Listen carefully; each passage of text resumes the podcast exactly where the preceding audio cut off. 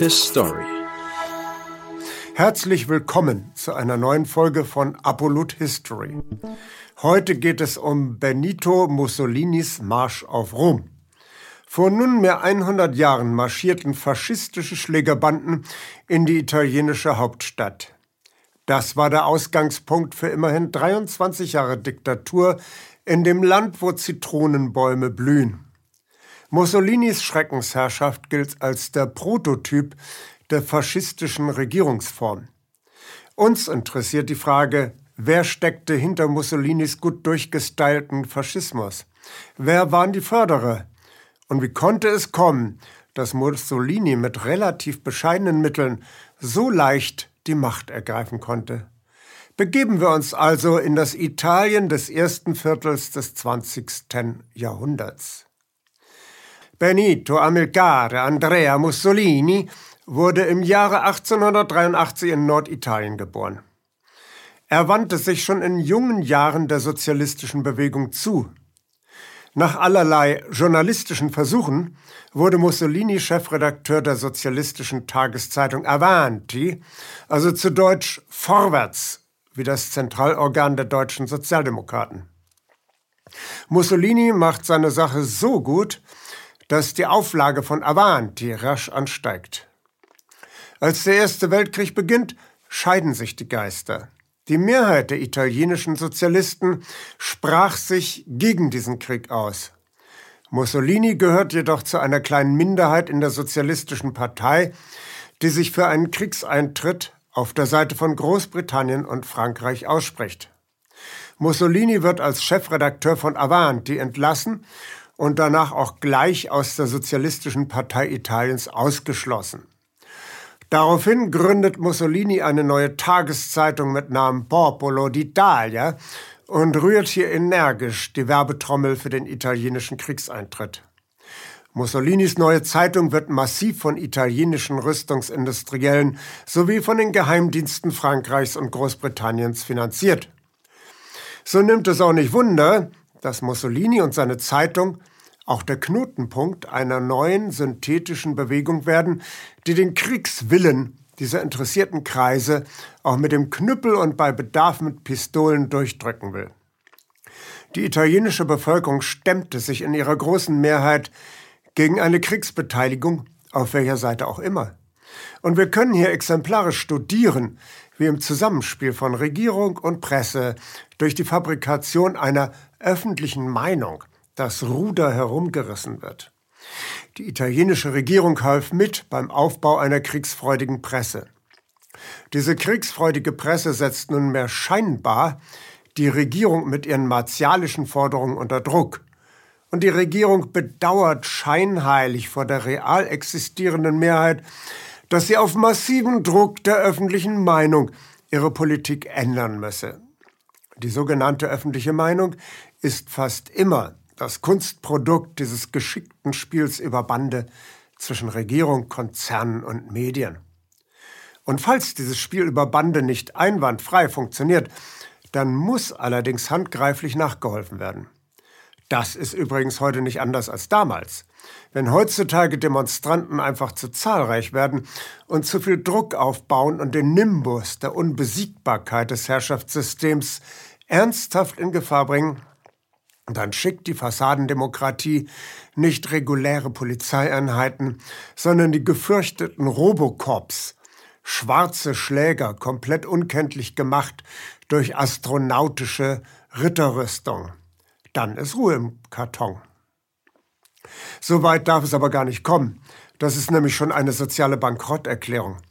Besser ist es, wenn scheinbar von der Staatsmacht unabhängige Bürger wären, ihre Empörung über Pazifisten, Umweltaktivisten oder sonstige Konzerngegner durch handgreiflichen Terror Ausdruck verleihen. Und so war es auch schon im Italien des Jahres 1915.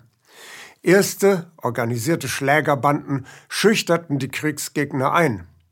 Die Idee, den Staat als sichtbaren Regisseur der Repression aus der Wahrnehmung herauszunehmen und gedungene, scheinbar staatsferne Schläger vorzuschicken, stammt vom zaristischen Geheimdienst Ochrana in Russland. Der Reformstau durch die Zaren führte zu immer stärker anschwellenden sozialen Protesten. Die Ochrana engagierte frustrierte Kleinbürger und erzählte den Leuten, Schuld an allen Übel dieser Welt seien die Juden. Die als sogenannte Schwarzhunderter berüchtigten Mörderbanden veranstalteten furchtbare Pogrome in russischen Judenghettos. In Italien waren derart groß angelegte Terrorkommandos am Anfang des Kriegseintritts noch nicht erforderlich. Die Lage änderte sich jedoch schlagartig, als im Jahre 1917 die deutschen Generäle Hindenburg und Ludendorff, die de facto als Militärregenten herrschten, den bolschewistischen Agitator Wladimir Ilyich Ulyanov, genannt Lenin, im plombierten Zug, ausgestattet mit sehr viel Geld, von Zürich nach Petrograd beförderten. Die Zaren waren bereits gestürzt, aber die liberale Regierung unter Kerensky unternahm nichts, um Russland aus dem Kriegsgeschehen herauszuziehen. Lenin und seine Mitstreiter ergriffen die Macht. Das änderte alles. Russland beendete den Krieg gegen Deutschland. Die Entente war nun massiv geschwächt und befand sich in der Defensive. Außerdem veröffentlichte Leo Trotzki bislang unbekannte Geheimverträge, die die Kombattanten der Entente-Mächte mit Italien abgeschlossen hatten. Plötzlich erfuhr die Weltöffentlichkeit, dass die Entente-Staaten sich keineswegs in einem Abwehrkampf gegen die angeblich kriegslüsternen Achsenmächte Deutschland, Österreich, Ungarn und dem Osmanischen Reich zusammengefunden hatten. Vielmehr waren sie in diesen Krieg gezogen, um die Beutefiletstücke der Achsenmächte zu tranchieren und diese sodann freundschaftlich untereinander aufzuteilen. Und so erfuhr die Öffentlichkeit dann auch, dass Italien im sogenannten Vertrag von London unterzeichnet am 26. April 1915 dort selbst, von den Briten beträchtliche territoriale Zugewinne versprochen bekam. Italien sollte das mehrheitlich von deutschsprachigen Bürgern bewohnte Südtirol erhalten. Weiterhin aus dem Osmanischen Reich die Regionen Antalya, Konya und Smyrna. Dann die ägäische Inselgruppe der Dodekanes. Auf dem Balkan die Gebiete Dalmatien, Triest und Istrien. Dazu ein Teil der deutschen Kolonien in Afrika. In Afrika sollte Italien die bereits von ihnen besetzten Gebiete in Libyen behalten können. Zusätzlich schenkten die Engländer den Italienern großzügig auch noch Äthiopien, das bislang noch nicht unter das Joch des Kolonialismus geraten war. Zudem sollte Italien für Albanien in der Außenpolitik den Vormund abgeben. Als dieses perverse Geschache bekannt wurde, ging eine Welle der Empörung durch die Völker der westlichen Welt. Die französischen Rekruten verließen ihre Schützengräben und gingen nach Hause, um endlich ihre Felder zu bestellen. Die Kriegsunlust erreichte solche Ausmaße, dass der Krieg kaum noch weitergeführt werden konnte. Auch die Italiener, die eigentlich auch nur von einer verlorenen Schlacht zur nächsten verlorenen Schlacht taumelten, mussten jetzt wieder zur Schlachtbank getragen werden. Keine Frage, dass man mehr denn je einen begnadeten Agitator wie Mussolini benötigte. Da traf es sich gut, dass Mussolini im Militärdienst schwer verwundet wurde. Nicht in der offenen Feldschlacht, sondern bei einer Gefechtsübung im Hinterland. Im August 1917 wurde er ausgemustert und kehrte zu seinem Arbeitsplatz beim Popolo d'Italia zurück. Und da kommt Sir Samuel Hoare, später geadelt zum ersten Viscount Templewood ins Bild. Ein englischer Oberschichtschnösel von 27 Jahren, der seine Karriere gerade als Agent beim britischen Geheimdienst in Russland begonnen hat. Dem jungen Lord sitzt der Schock über die ruppige Vertreibung der russischen Zarenfamilie vom Thron noch in den Gliedern, als ihn seine Vorgesetzten nunmehr nach Italien versetzen. Hohr soll dafür sorgen, dass die Italiener weiterhin im Bündnis mit der Entente verbleiben. Angesichts der kümmerlichen Performance der italienischen Streitkräfte kein leichtes Unterfangen. Der britische Historiker Peter Maudland hatte sich vor einigen Jahren durch Horst Nieder Hinterlassenschaften gearbeitet und dabei Dokumente gefunden, die belegen, dass Mussolini von der englischen Regierung jede Woche einen Betrag von 100 Pfund Sterling ab Herbst 1917 für die Dauer von mindestens einem Jahr erhalten hat. Umgerechnet auf heutige Kaufkraft wären das jede Woche 6000 Pfund Sterling, also etwa 7000 Euro die Woche. Macht 364.000 Euro im Jahr. Wobei man sich damals für dasselbe Geld deutlich mehr einkaufen konnte als heute. Während Historiker Maitland vermutet, Mussolini habe das Geld für Frauengeschichten ausgegeben, ist eher anzunehmen, dass er das Geld bestimmungsgemäß für den Ausbau der Zeitung ausgegeben hat. Und immer mehr auch für eine neue Aufgabe, nämlich für die Gründung einer paramilitärischen Schocktruppe, um die nun drastisch zunehmenden Friedensdemonstrationen in Italien zu zerschlagen. Mussolini wurde zum Knotenpunkt der zukünftigen faschistischen Bewegung. Zunächst sind die Auftritte der Mussolini-Schläger eher sporadisch. Doch die Infrastruktur des schwarzen Terrors wird von nun an konsequent ausgebaut. Das ist aus Sicht der Kriegsprofiteure und Konzernherren auch dringend geboten. Denn nach dem Sieg der Bolschewisten in Russland ist das Selbstbewusstsein der europäischen Arbeiterbewegung massiv angewachsen. Es ist also, so scheint es offenkundig möglich, die Diktatur der Bourgeoisie zu brechen. Die europäischen Kriegstreiber stehen nach dem Ausstieg Russlands aus der Entente-Koalition ziemlich begossen da. Erst durch den Eintritt der USA in den europäischen Krieg kann die Entente gerade noch mit verbrannter Kutte davonkommen. Als der Krieg im Jahre 1918 zu Ende ist, gestaltet sich die Situation für Siegerländer und Verliererländer zumindest in Europa absolut gleich. Denn auch die Kriegsgewinner Großbritannien und Frankreich sind massiv verarmt und können sich nur durch den Raubbau an Deutschland im Rahmen des Versailler Vertrags halbwegs über Wasser halten. Und durch Wilsons 14-Punkte-Plan entstehen viele kleine, kaum lebensfähige Ministaaten in Europa, die sich rasch bei amerikanischen Großbanken bis über die Halskrausen verschulden. Zudem ist in Wirklichkeit der Krieg noch lange nicht vorbei. Das neu entstandene Polen beginnt sofort einen mörderischen Krieg gegen die Sowjetunion. Das Baltikum wiederum erlebt einen furchtbaren Stellvertreterkrieg der Westmächte gegen die Sowjetunion. Italien ist offiziell Sieger im Ersten Weltkrieg. Das merkt nur keiner, denn das Land ist ebenfalls noch viel ärmer als vor dem Krieg. Die Staatsautorität ist zerrüttet. 650.000 junge Italiener sind im Krieg gefallen. Eine Million weitere Italiener sind verstümmelt. Fabriken sind verwaist, Agrarflächen liegen brach. Arme Sieger. Kein bisschen besser dran als die deutschen Leidensgenossen. Der frühe Vordenker des italienischen Faschismus, Gabriele D'Annunzio, prägt deshalb den Begriff der Vittoria mutilata, also des verstümmelten Sieges. Angesichts dessen, dass der Staat als Ordnungsfaktor vollkommen ausgefallen ist, beginnen sich die Menschen draußen im Lande wohl oder übel selber zu verwalten. Bauern übernehmen die Felder, die den Großagrarien gehören, und bestellen sie in Eigenverantwortung. Arbeiter beginnen, die verwahrlosten Fabrikhallen instand zu besetzen. Das ergibt ein ganz ähnliches Bild wie in Deutschland zur gleichen Zeit. Die Autonomie der Arbeiter und Bauern ist schlicht aus der Not geboren.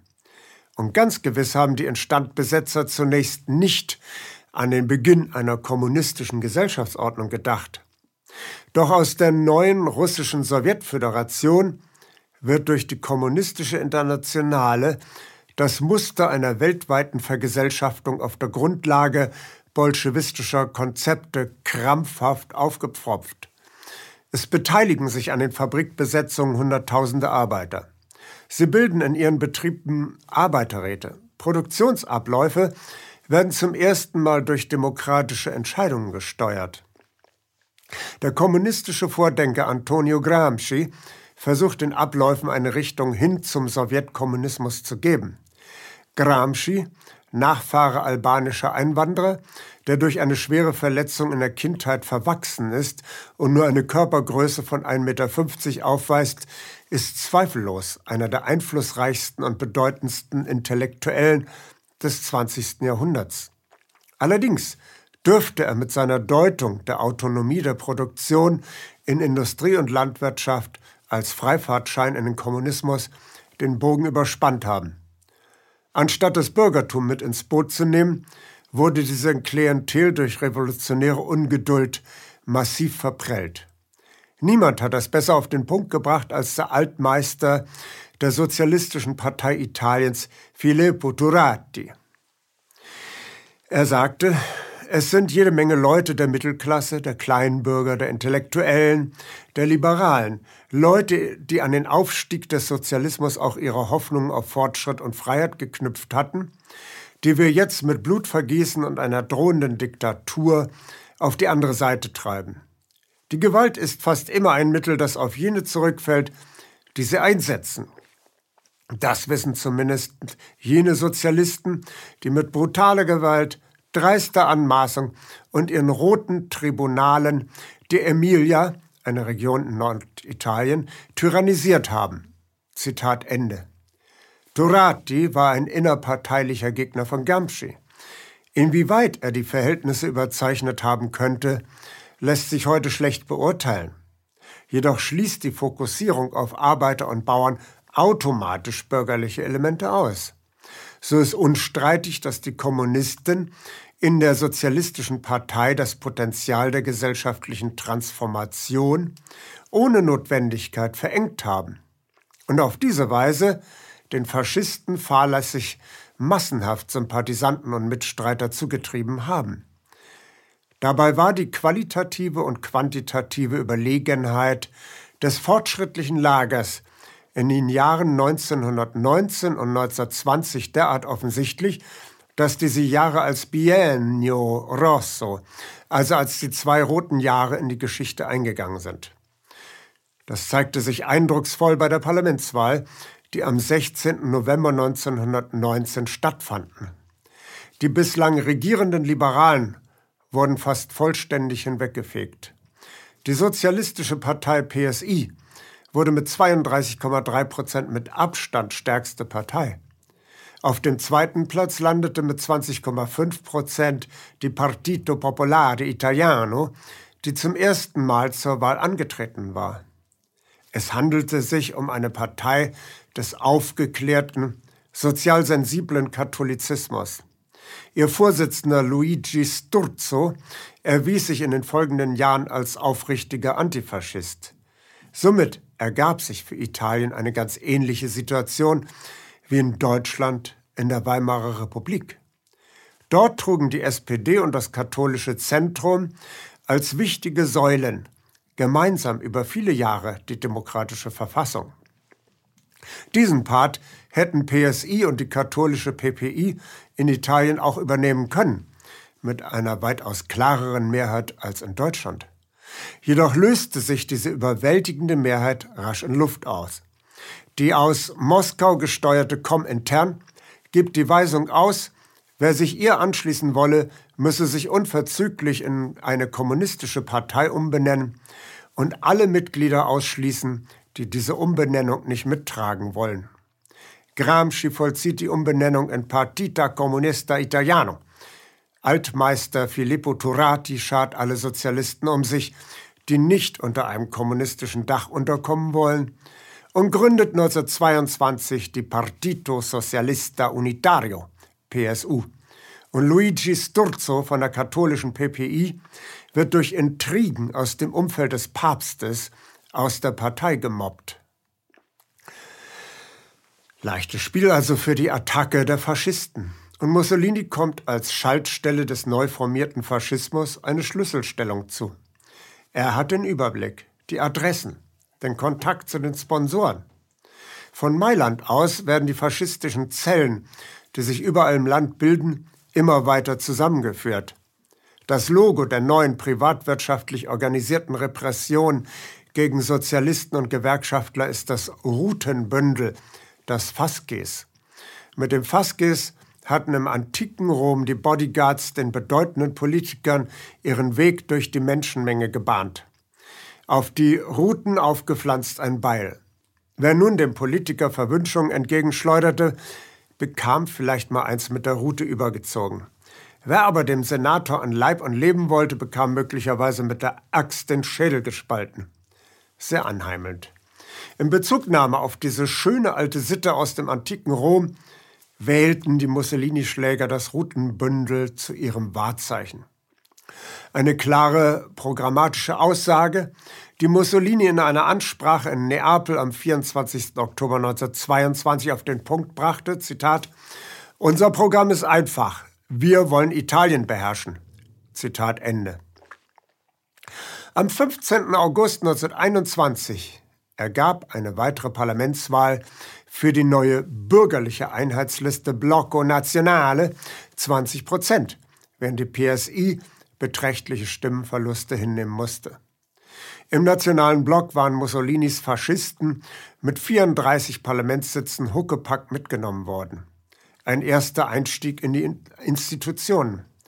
Anlass genug, im November 1921 endlich die Partito Nazionale Fascista zu gründen.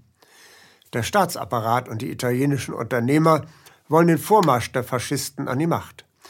Kontakte werden hergestellt zum Generalstab des italienischen Militärs, zu General Badoglio, zum Papst, der den PPI-Vorsitzenden Sturzo zum Rückzug nötigt.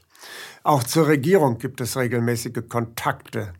Mussolini ist als der neue starke Mann schon lange vorbestimmt. Im März 1922 macht Mussolini eine Auslandsreise, die unter anderem auch nach Berlin führt. Dort trifft er sich schon ganz staatsmännisch mit Reichskanzler Josef Wirth, mit Außenminister Walter Rathenau, mit Gustav Stresemann und mit dem einflussreichen liberalen Journalisten Theodor Wolf.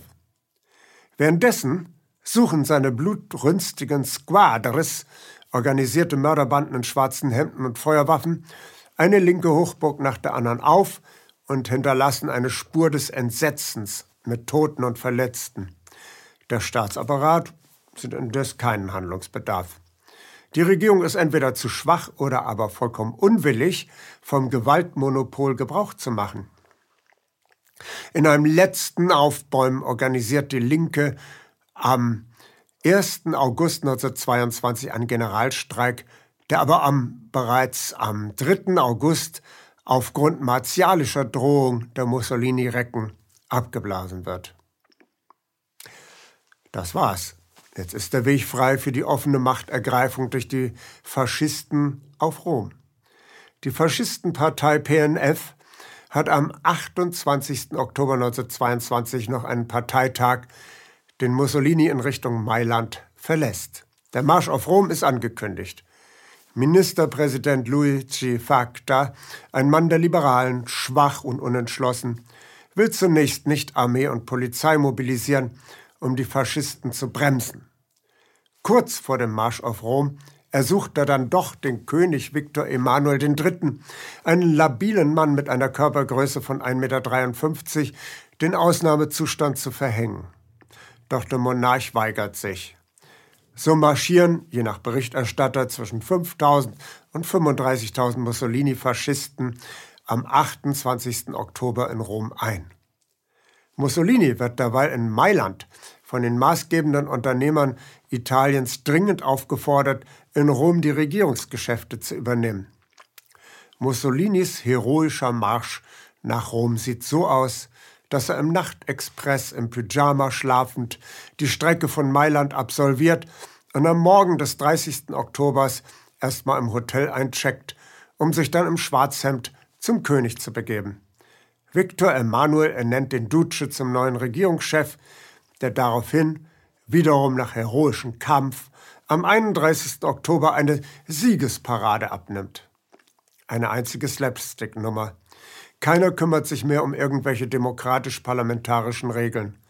Vielmehr sind die Regeln der Demokratie den Mächtigen Italiens einfach zu blöd. Wie ein Kind, das ein Brettspiel in genau dem Moment mitsamt den Tisch umschmeißt, wenn das Spiel zu seinen Ungunsten ausgehen könnte. Die Politik der blanken Faust.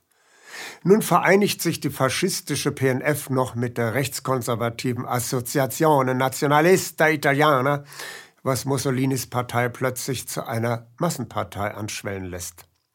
Im November 1923 darf das neu gewählte Parlament dann seine eigene Entmachtung durch das Acerbo-Gesetz beschließen. Das Acerbo-Gesetz legt fest, dass die relativ stärkste Partei nach der Wahl automatisch zwei Drittel der Abgeordnetenmandate zugeteilt bekommt. Nach dieser Selbstentmachtung wollen sich die Abgeordneten im Dezember 1923 wieder treffen. Doch der König schickt sie wieder nach Hause. Bei der Neuwahl nach dem Acerbo-Gesetz am 6. April 1924 hat Mussolini jetzt endlich seine erschlichene Zweidrittelmehrheit, um Italien nach eigenem Bilde zu formen. Doch gibt es eine hässliche Episode, die den Duce fast um die Früchte seiner Bemühungen gebracht hätte. Denn der Abgeordnete Giacomo Matteotti, seines Zeichens Generalsekretär der gemäßigten sozialdemokratischen Turati-Partei PSU, hält im manipulierten Mussolini-Parlament eine extrem mutige Rede. Er entlarvt kriminelle Machenschaften und Manipulationen rund um die letzte Parlamentswahl. Er deutet auch die Beziehungen der Mussolini-Faschisten zu US-amerikanischen Konzernen an. Zum Beispiel spricht er über die Unterstützung der Faschisten durch den Ölkonzern Standard Oil. Das hätte er wohl besser nicht machen sollen. Denn am 10. Juni 1924 zerren sechs Herren Matteotti vom Trottoir in ein Auto, fahren mit ihm an den Stadtrand, um ihn dort zu ermorden. Dieser Mord löst selbst bei Liberalen und Konservativen große Empörung aus. Doch Mussolini tritt vollkommen abgebrüht im Parlament auf und übernimmt die gesamte persönliche Verantwortung für das Verbrechen und regiert munter weiter. Niemand kann oder will ihn daran hindern. Wie heißt es so schön? Was wir hier sehen, ist die normative Kraft des Faktischen in voller Aktion. Der aufrechte sozialistische Abgeordnete Matteotti hat die Faschisten an einer extrem verwundbaren Stelle erwischt und damit sein eigenes Todesurteil ausgesprochen. Der US-amerikanische Konzern Standard Oil und die hinter ihm stehende Rockefeller-Dynastie sind hier nur ein Synonym für den beträchtlichen Anteil, den angloamerikanische Machtzentren am raketenhaften Aufstieg des Duce unstreitig haben. Der Mord an Matteotti ist nicht nur die Wegscheide von der konstitutionellen Phase der Mussolini-Herrschaft hinein in die totalitäre, faschistische Diktatur. Er ist zudem der Beginn der Öffnung italienischer Ressourcen und Märkte für das angloamerikanische Kapital. Denn der Reformsozialist Matteotti weiß entschieden zu viel über die Kungeleien Mussolinis mit britischen und amerikanischen Ölkonzernen. Die Ölfirma Sinclair Oil hat mit dem Duce heimlich Verträge abgeschlossen, die geltenden italienisches Recht eklatant widersprechen. Obwohl es ausländischen Konzernen verboten war, in Italien Öl zu schöpfen, erlaubte Mussolini der Sinclair Oil Explorationen in Sizilien und in der Emilia Romana. Matteotti hatte in London von hohen Funktionären der britischen Labour-Partei entsprechende Dokumente ausgehändigt bekommen, die Matteotti im italienischen Parlament sodann der Öffentlichkeit zugänglich machen wollte. Wäre ihm das gelungen, dann wäre Mussolini politisch erledigt gewesen. Also musste Matteotti mitsamt der kompromittierenden Akten von der Bildfläche verschwinden. Die Dokumente hätten auch offengelegt, dass sich hinter Sinclair Oil sowohl Standard Oil als auch die britische Anglo-Persian Oil Company verbargen. Das ist besonders delikat, weil Standard Oil den Konkurrenten Sinclair Oil gerade ein Jahr zuvor aus dem Geschäft mit dem sowjetischen Ölgeschäft Azneft herausgekickt hat, wobei auch der US-Präsident Harding unter rätselhaften Umständen zu Tode kam. Hinter Sinclair und Standard Oil stand das damals weltweit mächtigste Bankhaus JP Morgan. Seit der Machtübernahme in Washington durch die Republikaner im Jahr 1921 hatte sich die Regierung der USA praktisch aus der aktiven Gestaltung der Außenpolitik verabschiedet. Jene elf Jahre bis zur erneuten Regierungsverantwortung durch die Demokraten gingen in die Geschichtsbücher ein als die Ära der vermeintlichen amerikanischen Isolation. Tatsächlich wurde aber die amerikanische Außenpolitik in jenen Jahren von den Großbanken der Wall Street gestaltet, abgespeckt und reduziert auf die nackte Geopolitik des maximalen Profits. So verwarfen die USA zwar die Regelungen des Vertrags von Versailles, die Methode stattdessen Europa durch Megakredite gewaltlos einzukaufen, erwies sich als äußerst effizient. Infolge des Dawes-Plan flossen rund 110 Millionen US-Dollar in die deutsche Wirtschaft und sorgten für die Roaring Twenties. Die 110 Millionen Dollar kann man nach heutigem Kurswert getrost in 110 Milliarden Dollar übersetzen. Und auch die erheblich kleinere Wirtschaft Italiens erhielt durch das Bankenkonsortium um JP Morgan die stolze Summe von 100 Millionen US-Dollar ausgeliehen. Dazu musste Mussolini jetzt stabile politische Verhältnisse als Gegenleistung garantieren. Der Kredit aus Übersee erfolgte also exakt nach der Ermordung Matteottis, als der offene italienische Faschismus in den geschlossenen Faschismus überging. Der starke Mann bei JP Morgan war Thomas Lamont. Lamont zirkulierte durch die europäischen Hauptstädte, um mit den Regierungen das optimale Investitionsklima festzulegen. Ihm folgte sodann der Wall Street Wirtschaftsanwalt John McCloy von der Kanzlei Cravat, Henderson and de Gersdorf. McCloy blieb sogar ein ganzes Jahr in Rom, um den Duce so kompetent wie möglich bei der Anlage der amerikanischen Megakredite zu beraten. Es folgten die goldenen Jahre des Mussolini-Faschismus. Wie von Zauberhand schien dem Duce nunmehr alles zu gelingen. Politiker, Wissenschaftler, Presseleute und Wirtschaftsführer antichambrierten und wieselten um den großen Mussolini. Churchill besuchte Mussolini und wusste zu berichten, dass für England der Faschismus nicht nötig sei. Aber für ein derart vom Bolschewismus bedrängtes Land wie Italien sei der Faschismus genau das Richtige. Der Direktor der New Yorker Columbia Universität, Nicholas Murray Butler, war oft bei seinem Freund Benito zu Besuch und empfahl ex cathedra eine solche Regierungsform auch für die USA. Das nahmen sich dann auch mächtige Oligarchen in den USA zu Herzen.